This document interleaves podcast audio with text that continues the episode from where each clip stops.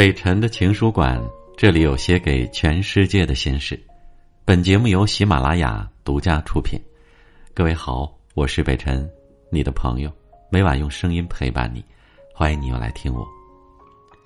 曾经有一段时间啊，我的微信留言的签名就是“人的一生都在寻找自己”。有的时候，我们了解、看透他人并不难，但是了解自己、看清楚自己。有自知之明，却很难。但是做人又千万不能没有自知之明，做人呐又很难有自知之明。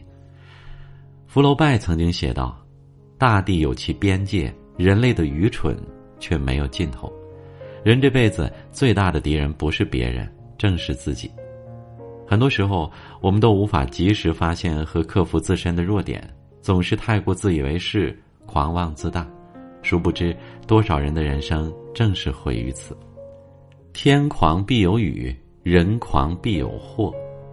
不知什么时候开始，我们总会遇到一些莫名其妙、自带优越感的人。他们出过几次国，就以为自己见过大世面；他们看了几本书，就开始对别人指手画脚；他们买了奢侈品，就看不起身边一切事物。这些人得意忘形，骄傲自大。总以为自己就是世界的中心，殊不知，越自以为是、锋芒毕露的人，往往越容易给自己带来麻烦和烦恼。庄子曾说过：“人能虚己以游世，其孰能害之？”一个人如果过于狂妄，最终只会引火自焚。任正非正传里写过这样一个故事：当时啊，华为新招了一个北大毕业生。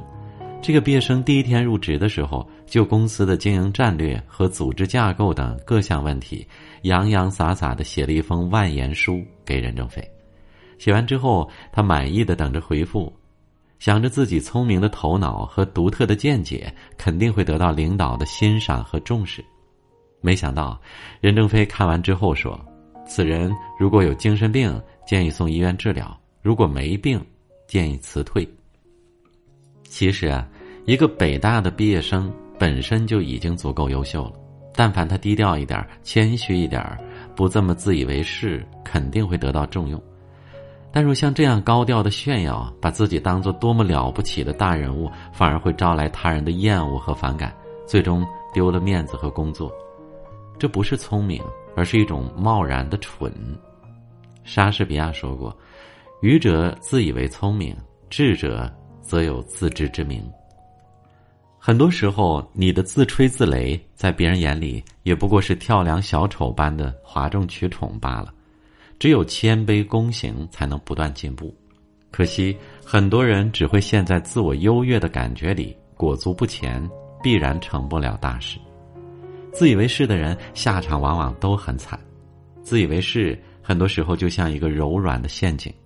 一旦陷在里面，如果不能及时抽出脚步，埋没的可能是自己前程似锦的人生。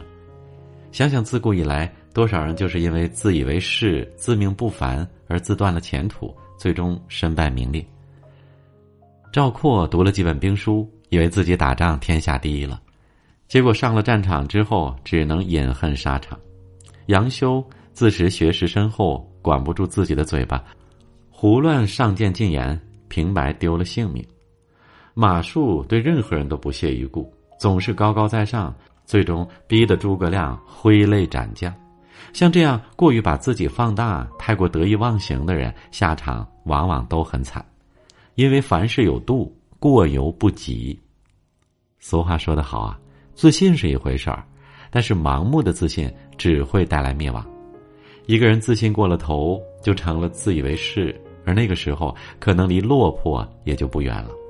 所以，真正聪明的人都会理性的面对自己，他们懂得自己只是一个一日三餐的普通人，没有呼风唤雨的本事，也没有未雨绸缪的能力。就连哲学的奠基人苏格拉底，当别人称赞他时，他也只会说：“我唯一知道的就是我自己的无知。”还记得金庸在《书剑恩仇录》里写道。情深不寿，强极则辱；谦谦君子，温润如玉。人这一辈子啊，最忌过度求满。凡事应当适可而止，聪明中难得糊涂，深情中恰到好处，刚强中不卑不亢，放下自己的自以为是，方能过好这一生。宽容别人，同时也谦卑自己。做人越懂得放低自己的地位，谦逊和善，往往就越有福报。正如《了凡四训》中有一句话：“唯谦受福。”孔子也曾说过：“君子不自大其事，不自尚其功。”所以，为人处事最好的心态，莫过于不高看自己，也不低估别人。每个人都有自己的长处，也有自己的短板。若太把自己当回事儿，过于自以为是，最终吃苦的还是自己。曾看过这样一个故事：宋代著名诗人苏轼，常常与他的好朋友佛印禅师一起参禅悟道。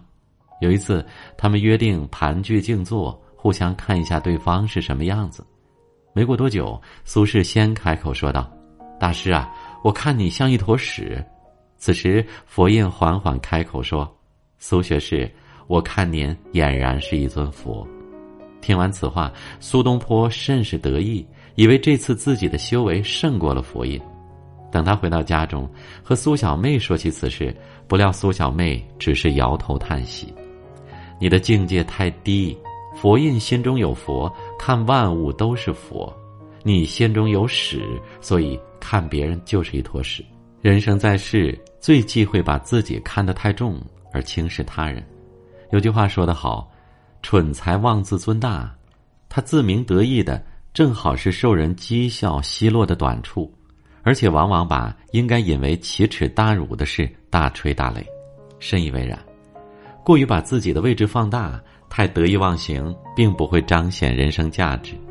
唯有不高看自己，不低估别人，以平等之姿相处，以平和之心相交，才能更好的笑看人生。